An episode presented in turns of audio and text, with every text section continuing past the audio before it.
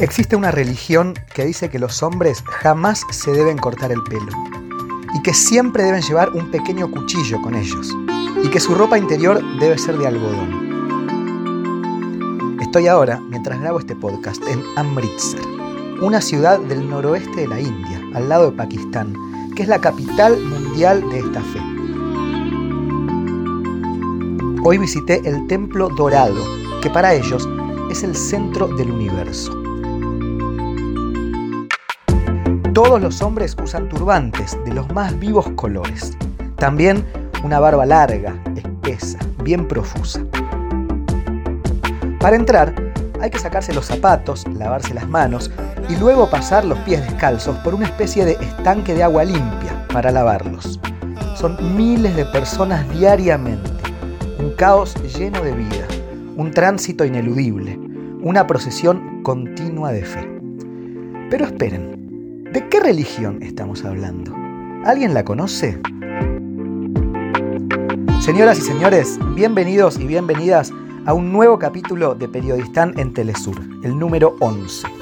Hoy, el sijismo, una de las religiones más jóvenes del planeta. Digo que el sijismo es muy joven porque comparado a otras religiones, efectivamente lo es. El judaísmo ya cuenta su año 5784. El cristianismo, el 2023. Mahoma vivió en el siglo VII y Guru Nanak Sahib, el gran líder y profeta de los Sikh, vivió en el siglo XV. Lo hizo en una región llamada Punjab, hoy dividida entre India y Pakistán, en el contexto de varias guerras entre ejércitos hinduistas y musulmanes. Y fue allí, en ese ambiente, en el que creó su nueva fe. El sijismo es hoy la sexta religión más numerosa del mundo. En idioma punjabi, Sikh se traduce como discípulo. Se cuenta que Guru Nanak Sahib se convirtió en un peregrino desde muy pequeño. Iba por pueblos y ciudades, sin nada, descalzo, aprendiendo sobre la fe. Pero a medida que caminaba y veía cómo se enfrentaban hindúes con musulmanes, llegó a la conclusión de que la religión debía ser un vehículo de unión entre personas y no de peleas. Además, manifestó que las castas tan presentes en el hinduismo no debían existir, que lo importante debía ser la virtud y rectitud de las personas, no la sangre con la que habían nacido ni sus privilegios hereditarios. A medida que el gurú predicaba sus opiniones y enseñanzas, fue naciendo hacia el sijismo que tomó muchos conceptos hinduistas, por ejemplo el del Dharma, la rectitud y las buenas acciones durante la vida. Pero otras cosas fueron diferentes. En vez del monasticismo, él ensalzó la virtud del hombre de familia, la igualdad entre las personas. Y cuando falleció, en el año 1539, sus enseñanzas ya habían cambiado la vida de mucha gente. Luego de Nanak Sahib vinieron 10 gurúes más, que continuaron la prédica y el peregrinaje. Ya que la zona era muy conflictiva, con el tiempo, los nuevos discípulos se fueron armando y militarizando, ya que debían sobrevivir. Es desde aquellos momentos que los Sikh se convirtieron en unos guerreros con muchísima reputación y destreza, de los mejores de la India. Incluso en las guerras mundiales, cuando India era una colonia británica, fue muy destacado el trabajo y valor de los regimientos formados por Sikh, que ayudaron mucho al predominio británico en ambas contiendas. En el año 1699, la religión Sikh se instituyó ya como un culto, con su liturgia, con sus requisitos para sus seguidores y demás. Así como el Islam tiene cinco pilares, el Sijismo exige cinco artículos de fe, llamados las cinco K.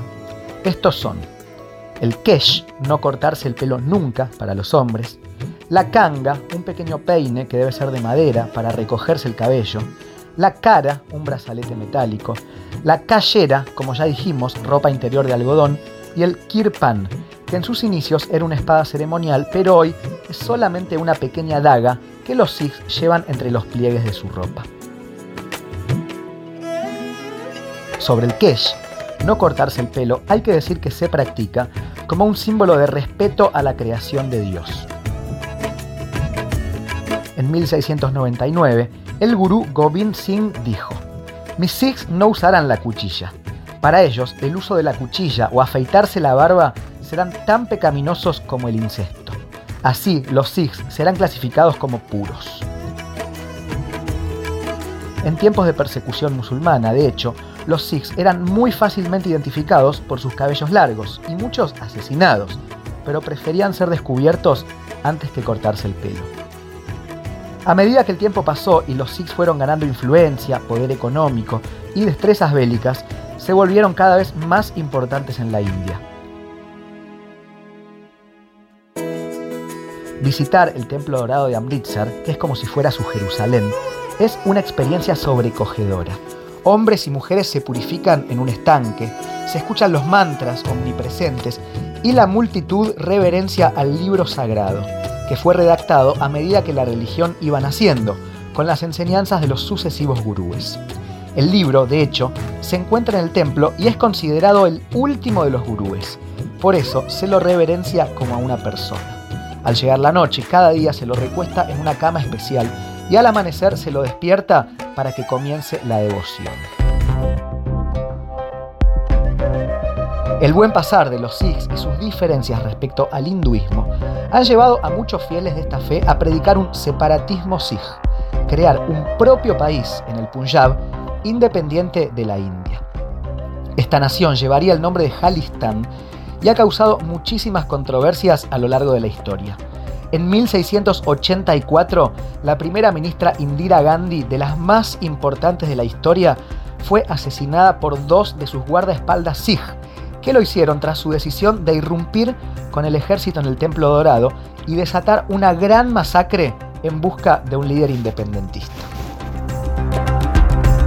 Actualmente incluso, India y Canadá están envueltos en una gran controversia diplomática, ya que un ciudadano canadiense de raíces Sikh líder por la independencia de Jalistán, fue asesinado en el país de América y Justin Trudeau acusó al gobierno indio de estar atrás. Hoy hemos aprendido mucho sobre una religión casi desconocida en América del Sur, pero con millones de creyentes y una historia muy impactante. ¿Cuántas realidades existen en el mundo que no sabemos nada, no? Te invito a seguir viajando conmigo junto a Telesur para seguir abriendo ventanas que antes estaban cerradas. Nos vemos y hasta el próximo capítulo.